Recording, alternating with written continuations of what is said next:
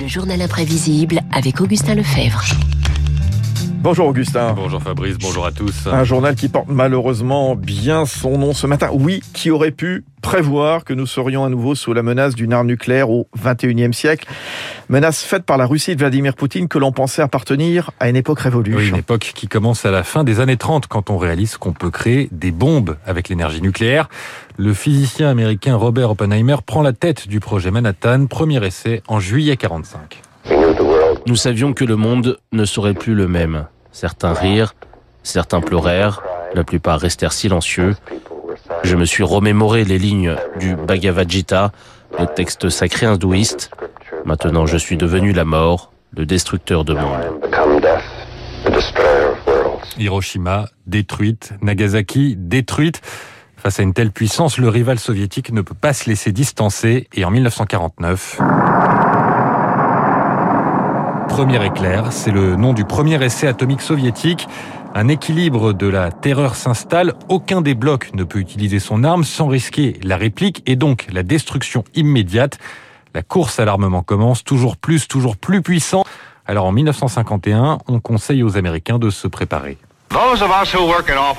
Ceux qui travaillent dans des bureaux ou des boutiques doivent prendre connaissance de l'emplacement du bunker le plus proche.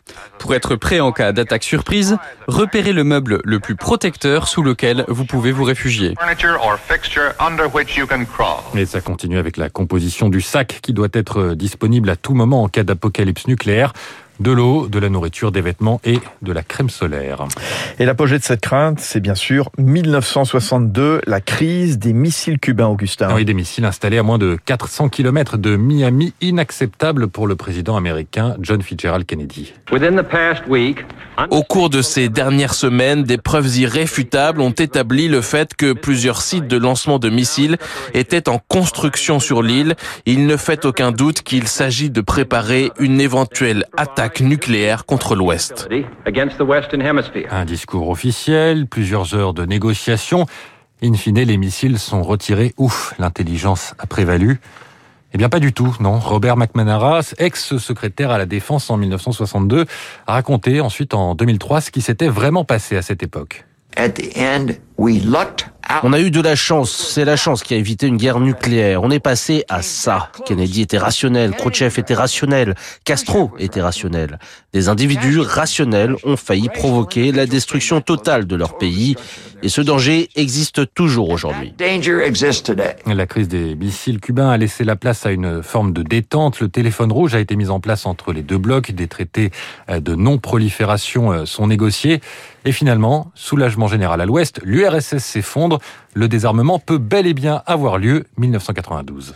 Un pas en avant formidable vers la diminution des tensions, c'est sans précédent. C'est ainsi que Bush et Yeltsin qualifient l'accord qu'ils ont présenté hier en commun à Washington. Un accord qui porte sur une réduction substantielle de l'arsenal nucléaire de chaque pays. Rassurez-vous, si j'ose dire, il y a encore assez pour nous éliminer tous autant que nous sommes. Nous voilà rassurés. Aujourd'hui, on estime que la Russie dispose de 4500 à 5000 ogives, environ 4000 pour les États-Unis. C'est dix fois moins que pendant la guerre froide, mais les traités sont de moins en moins respectés. Oui, ces dernières années, les armes nucléaires ont continué à faire l'actualité, mais sans le retour de cette rivalité de la guerre froide. Une prétendue arme de destruction massive irakienne, programme nucléaire iranien, missiles nord-coréens, sans la dimension bloc contre bloc. Pourtant, les armes nucléaires sont toujours là. Et avec les progrès de l'informatique et de l'intelligence artificielle, elles pourraient bientôt devenir autonomes. Ça va peut-être vous rappeler quelque chose, un certain docteur Folamour. Comment est-il possible qu'un engin de cette espèce se déclenche automatiquement et qu'il n'y ait absolument pas moyen de le désamorcer? Monsieur le Président, non seulement cela est possible, c'est essentiel. La dissuasion est l'art de provoquer dans l'esprit de l'ennemi la peur d'attaquer. Aussi, étant donné que la décision est prise par un procédé cybernétique irréversible, excluant toute euh, intervention humaine, la machine infernale est terrifiante. Vu la situation actuelle, il faut peut-être s'inspirer du sous-titre du film de Kubrick. Comment j'ai appris à ne plus m'en faire et à aimer la bombe. Bon, pas très rassurant quand même. Merci Augustin Lefebvre, le journal imprévisible sur Radio Classique, 7h56. Dans un instant, le secteur aérien qui se retrouve au cœur des tensions entre la Russie et l'Occident. Ce sera le décryptage de Pierre Fay.